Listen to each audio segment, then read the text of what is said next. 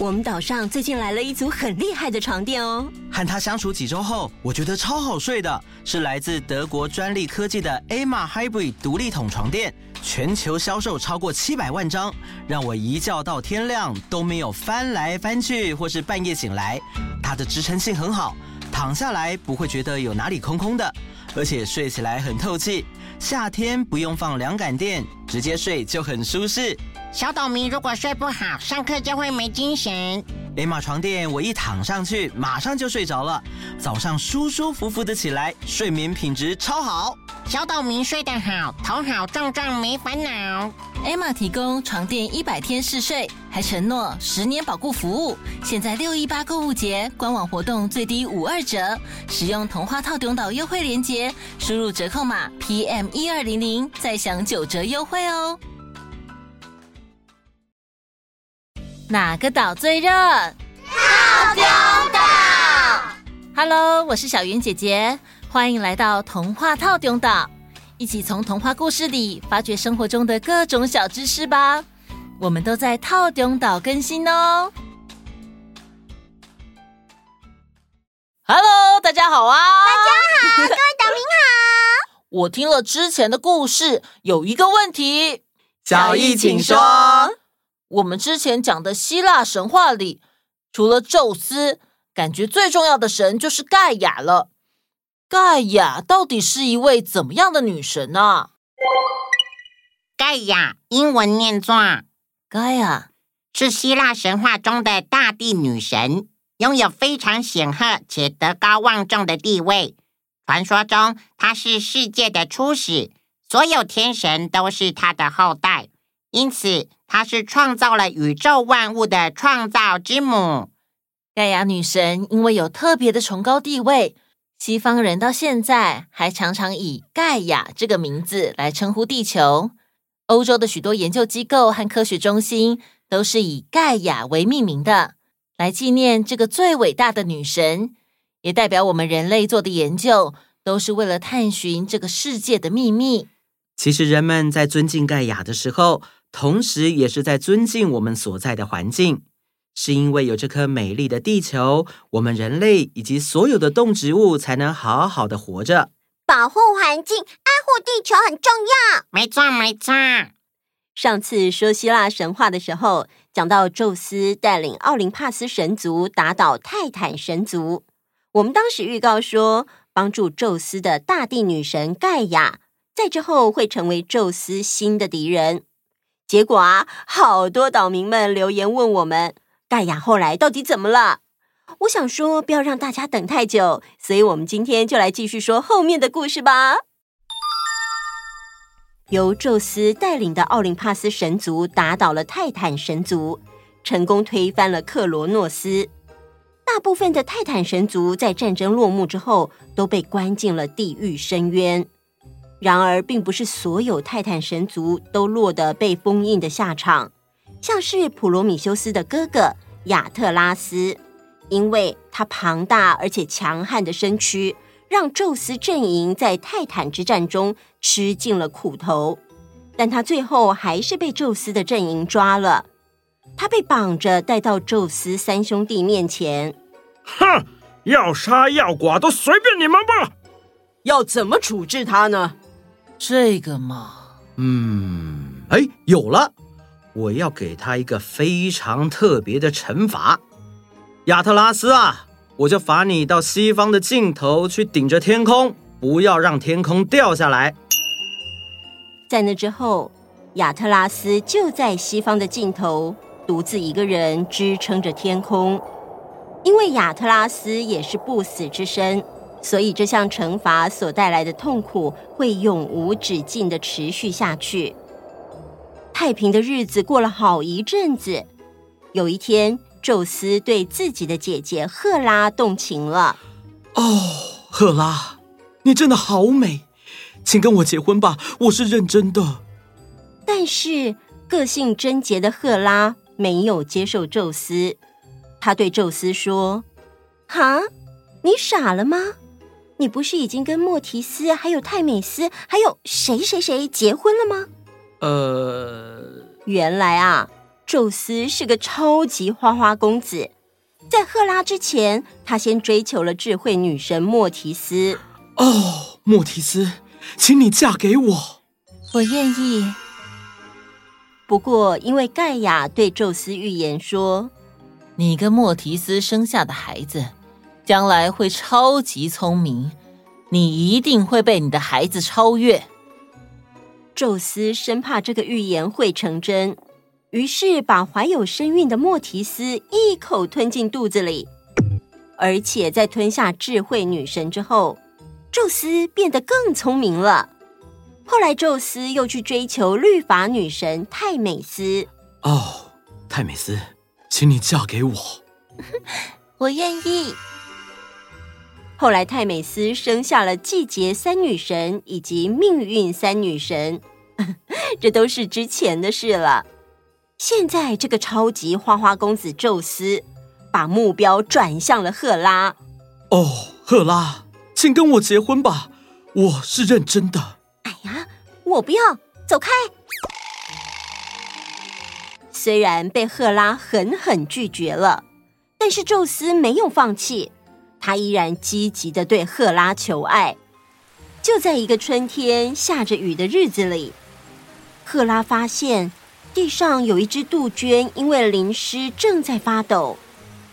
哎呀，那只杜鹃看起来很冷的样子。他走过去，把杜鹃抱在怀里。嗯，没事，别怕哦，让我来温暖你吧。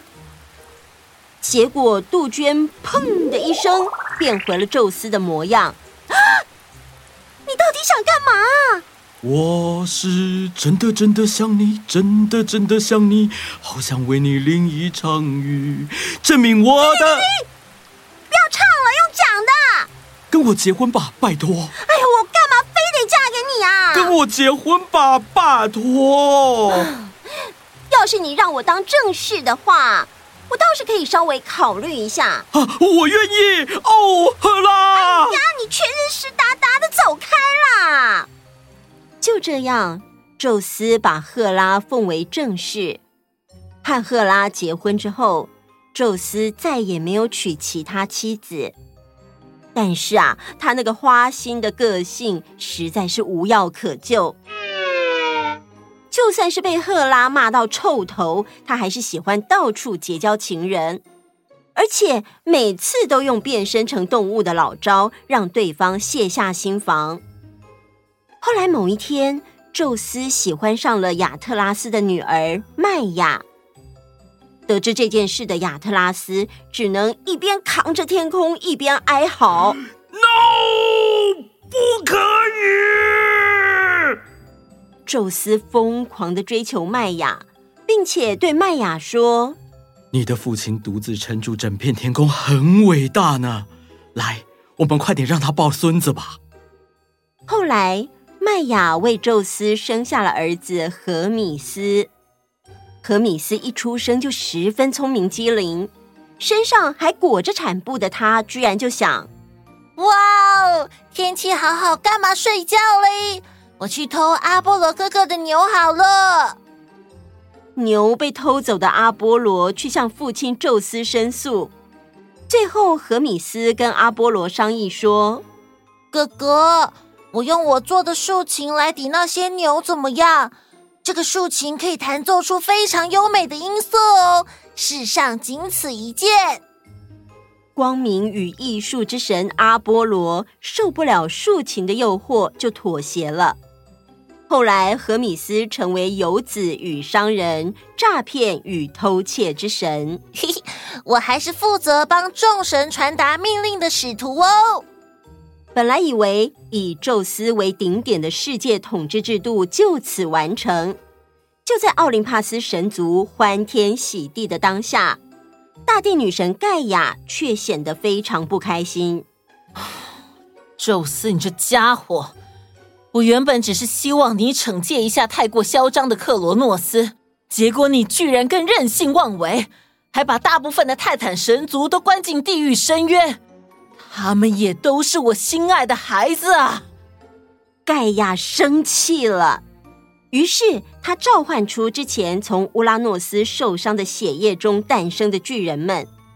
巨人们呐，宙斯他们太得意忘形了，快去把他们打倒！巨人之战正式爆发，战争持续了很长一段时间。但是不管宙斯怎么运用雷电灼烧，波塞顿怎么用水淹，这些巨人就是不会死。宙斯阵营虽然没有落败，但是战局也陷入了胶着状态。这一天，宙斯、波塞顿、黑帝斯三兄弟正在讨论作战策略。宙斯说：“奇怪，巨人应该不是不死之身啊，但为什么他们受到攻击倒下去之后，又可以再爬起来了？”波塞顿说：“宙斯，你有没有听过一个奇怪的传闻？什么奇怪的传闻？嗯，说什么盖亚的孩子无法被神明杀死，只有人类可以打败他们。”黑蒂斯听了之后，嗤之以鼻的说。哼，感觉就是个笑话。那些弱小的人类能做什么？哼，就是啊，别笑死我们了。但是宙斯对这个方法却非常有兴趣。到底宙斯会有什么绝妙好点子呢？我们下回待续。对了，我刚刚有听到一个熟悉的名字耶。哦，是哪个名字呢？阿波罗这个名字常常听到。阿波罗是古希腊神话中的光明之神，从不说谎，光明磊落，是古希腊神话中的预言、音乐和医药之神，消灾解难之神，同时也是人类文明、迁徙和航海者的保护神。如果是太空迷的话，他们对于阿波罗更熟悉的是阿波罗计划。也就是美国航太总署在一九七零年代的一系列太空任务，主要是要完成载人登陆月球和安全返回地球的目标。第一个登陆月球的太空人阿姆斯壮就是这个计划的一份子。他搭乘阿波罗十一号，在一九六九年七月二十一日，以左脚首先踏上了月球，并且说出了世界名言。这是个人的一小步，却是人类的一大步。嗯，阿波罗计划总共发射了十七次火箭，其中有失败的经验，但也因此创造了之后的成功，也让我们人类对月球以及太空有多一点点的了解。哇，这个计划感觉好伟大哦！对呀，好想上月球去玩哦。虽然人类曾经登陆月球。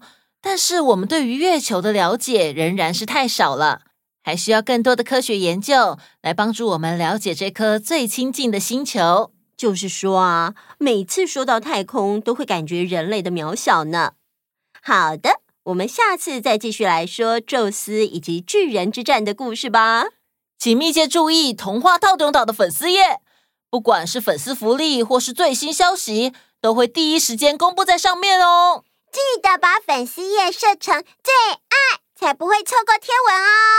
没错，没错。那我们下次见，拜拜。